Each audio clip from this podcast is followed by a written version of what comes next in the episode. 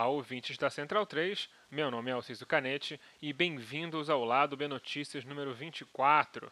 Esse é o nosso semanário de notícias, com a proposta de cobrir assuntos que não renderiam um bloco no tradicional programa de sexta ou precisam de uma maior explicação e contextualização sobre sua importância. Os outros amigos painelistas de sempre estarão aqui eventualmente trazendo suas análises, mas para ouvir nossas opiniões e debates, se ligue em nosso programa tradicional. Nesse episódio, iremos abordar a aprovação da lei que permite a privatização dos serviços hídricos no Brasil e dessa tal maioria silenciosa que o bolsonarismo alega representar. Segue a quarentena.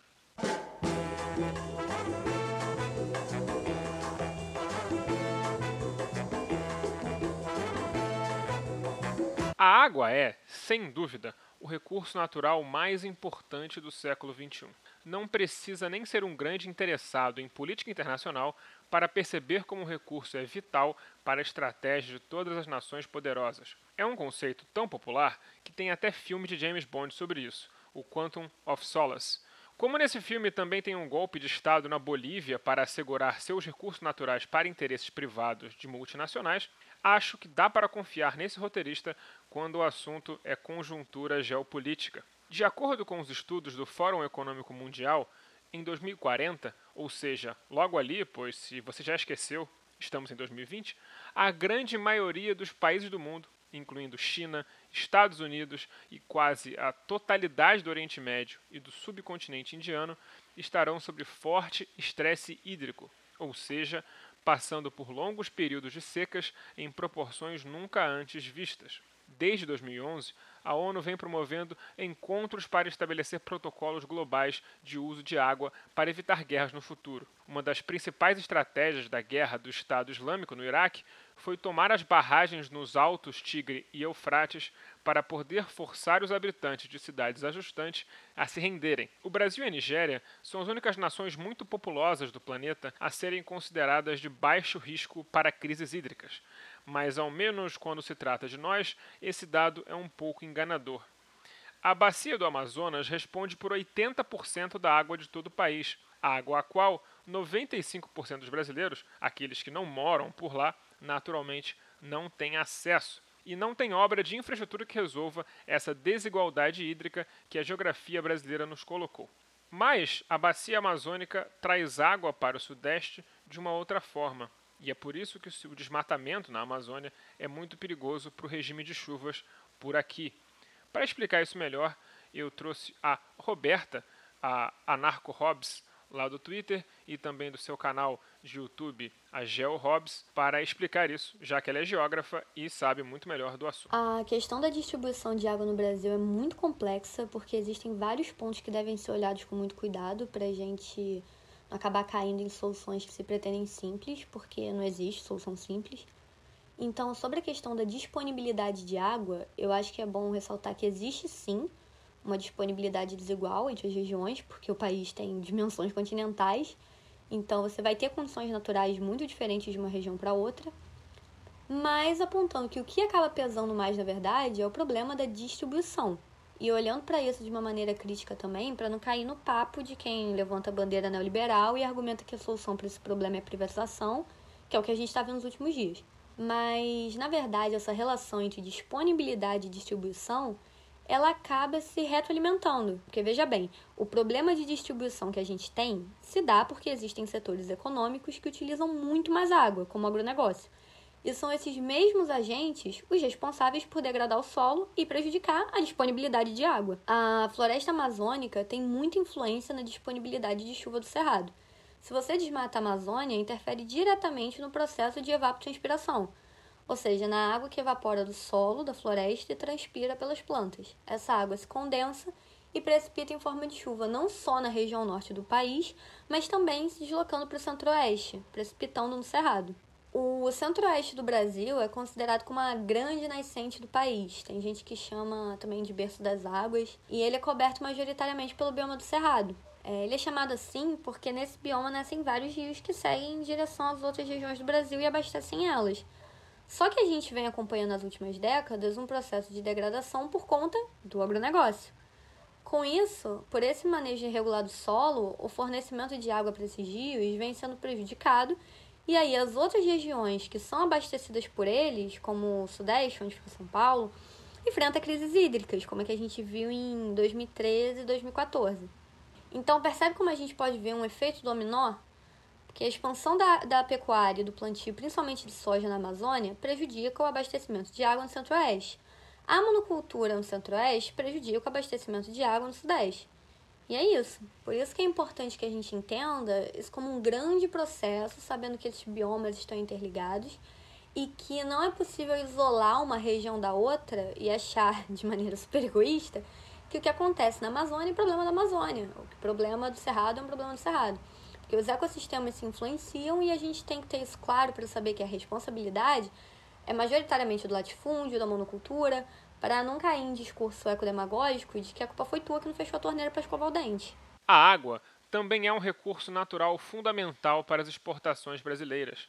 Exportamos anualmente cerca de 112 trilhões, isso mesmo, com um T, de água doce através de carne bovina, soja, café, açúcar e outros produtos primários produzidos por aqui para exportação. Para se dar uma noção dessa escala, pedi a alguém que entende melhor de números do que eu, o economista e oráculo do apocalipse favorito do lado B do Rio, Eduardo Sabarreto, para fazer umas contas para mim.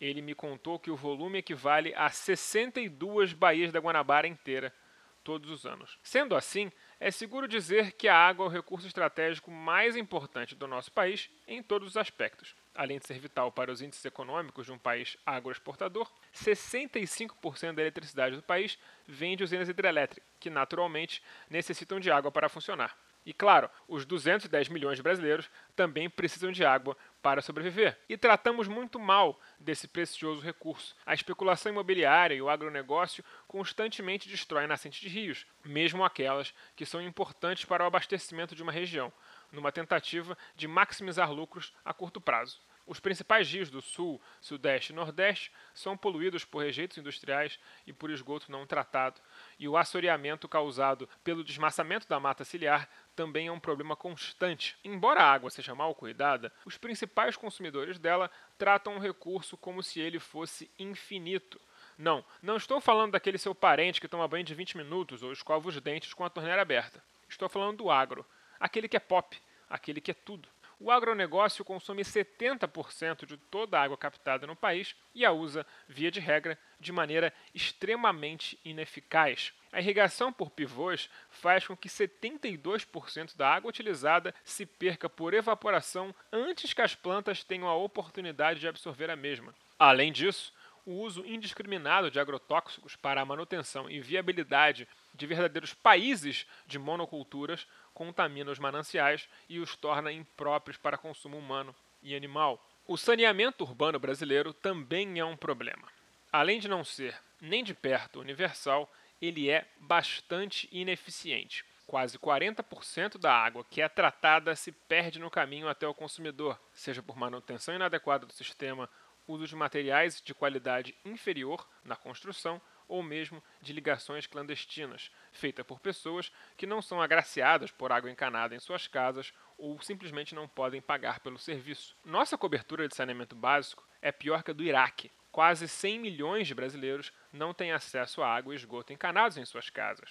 Para cumprir o plano de universalização do serviço até 2033, seriam necessários investimentos da ordem de 21 bilhões de reais por ano. Hoje, pouco mais da metade disso, 13 bi, é investido anualmente em nossas redes de saneamento. E qual é a única resposta que o capitalismo consegue dar para esses problemas estruturais? Transformar em mercadoria, é claro.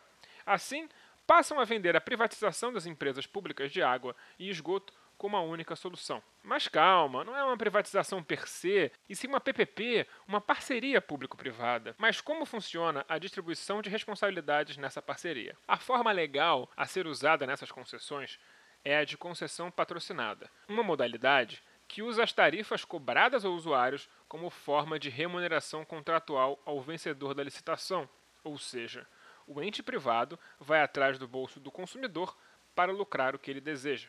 A contraprestação do ente público é feita, na maioria das vezes, na viabilização do financiamento das obras. Isso é, todo o financiamento para execução da obra que antecede a concessão. E lembrem-se, o investimento inicial no saneamento é enorme e vem quase todo dos cofres públicos.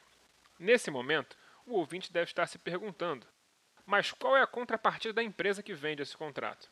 Ela entra com uma fábula, a fábula da eficiência. O poder público deve dar a infraestrutura para o ente privado administrar porque ele é intrinsecamente mais eficiente do que o ente público. E, por isso, ele pode limpar os bolsos do contribuinte para mostrar sua eficiência. Entendeu? É por isso que, enquanto a Sabesp, o sistema do Estado de São Paulo de águas que foi parcialmente privatizado, dava bilhões de lucros e dividendos aos acionistas da Bolsa de Nova York, São Paulo passava por uma crise hídrica sem precedentes, que só foi causada pela falta de investimentos na infraestrutura do sistema. O dinheiro não estava lá porque ele estava dando lucro. O projeto aprovado nessa semana apenas reforça essa lógica de mercantilização de um recurso fundamental à vida. Não é verdade que a iniciativa privada gere melhor os recursos, e o sistema de parcerias público-privadas poderiam ser facilmente chamados de parcerias caracu, onde o empresário entra com a cara e o poder público entra com a parte que lhe compete. A privatização de serviços essenciais vem sendo revertidas ao redor do mundo, por terem se provado as falácias que sempre pareceram ser. As tarifas aumentaram, os serviços seguiram iguais ou pioraram, e o investimento público foi todo para o bolso dos empresários.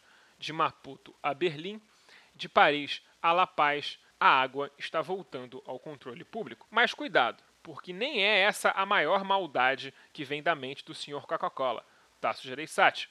O PLS 475 de 2017, ele cria mercados da água, transformando a água em si em mercadoria, e não apenas seu tratamento e distribuição. Para quem não sabe, hoje no Brasil é ilegal se cobrar por água. Você cobra pelo serviço. É atrás disso que as multinacionais estão, de controlar nossos mananciais para seus interesses, em troca de muito dinheiro, os senadores e deputados brasileiros estão entregando nossa soberania com muito gosto. É o imperialismo na sua forma clássica de atuação. Mas passemos agora a falar dessa tal maioria silenciosa que sequer existe.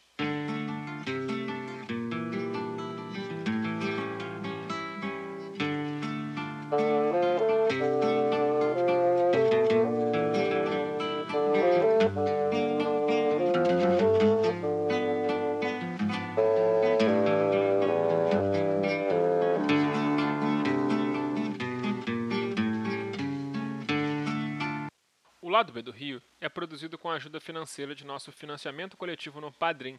Se você gosta de nossos programas e quer que continuemos a produzir cada vez mais e melhor, considere se tornar um apoiador você também. Nossas faixas de apoio começam de R$ reais por mês. Acesse padrim.com.br barra Lado B do Rio e nos ajude como puder. Caso prefira, temos uma nova opção de pagamento. Procure por Lado B do Rio em seu PicPay e nos apoie por lá para sua maior conveniência. Se não estiver podendo ajudar financeiramente, não tem problema. Nos ajude divulgando nosso programa e feed para amigos, colegas e conhecidos e aumente nossa audiência, porque nós queremos chegar muito longe. Que o bolsonarismo importa um monte de discurso pronto da política dos Estados Unidos já é algo que o ouvinte está careca de saber. Mas hoje vamos falar de uma que está sempre num pano de fundo de muitas das ações do governo Bolsonaro, em especial no que se trata da memória da ditadura brasileira e no armamento da população, a tal maioria silenciosa.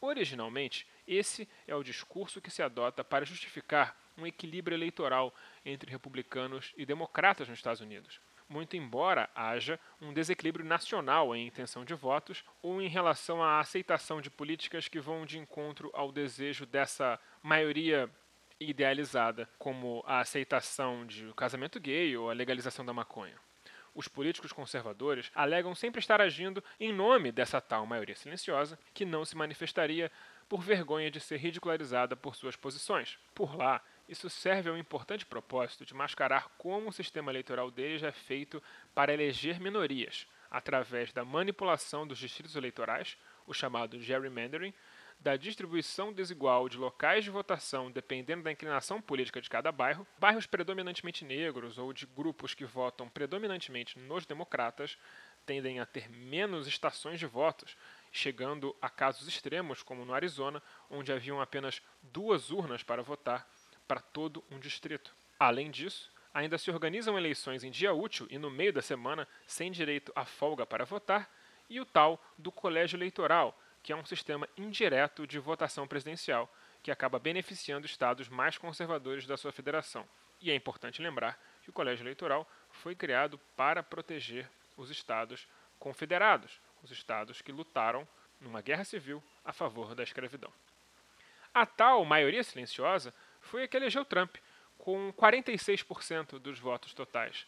Diferença que seria ainda maior se as eleições fossem de fato livres e diretas e as pessoas que moram em grandes estados populosos tivessem incentivo para ir às urnas.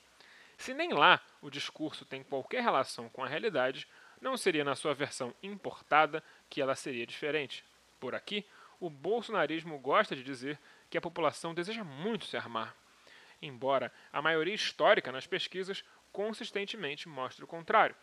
Essa gente também defende uma releitura do que foi a ditadura militar, algo que foi fomentado por boa parte da grande mídia, com editoriais da Folha de São Paulo falando de Itabranda, com a Globo levando décadas para reconhecer seu papel no regime ditatorial, e a total ausência de um debate mais profundo sobre o que foi o regime, como ele matou, como ele perseguiu gente no campo e nos rincões do país, como cometeu verdadeiros genocídios contra indígenas e como as grandes empresas desse país foram instrumentais para manter o regime em pé.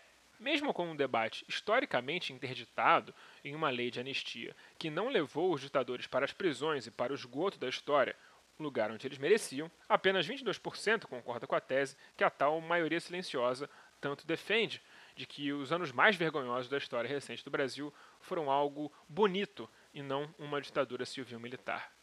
Claro, é gente pra caramba, gente demais, mas não são maioria. E é fundamental para a construção de um movimento que faça oposição efetiva não só ao bolsonarismo, mas a toda a ideologia que ele carrega, seja ela o liberalismo econômico, o militarismo, as discriminações de todas as sortes, que saibamos que as pessoas estão em disputa e que elas são favoráveis a um país mais igual, que cuida melhor do seu meio ambiente e onde todos vivem de forma digna. Esses são os índices que são consistentemente favoráveis nas pesquisas. Essa é a maioria silenciosa. Ela pode até votar ocasionalmente nos fascistas, como fez agora. Mas essa é a verdadeira maioria silenciosa do Brasil.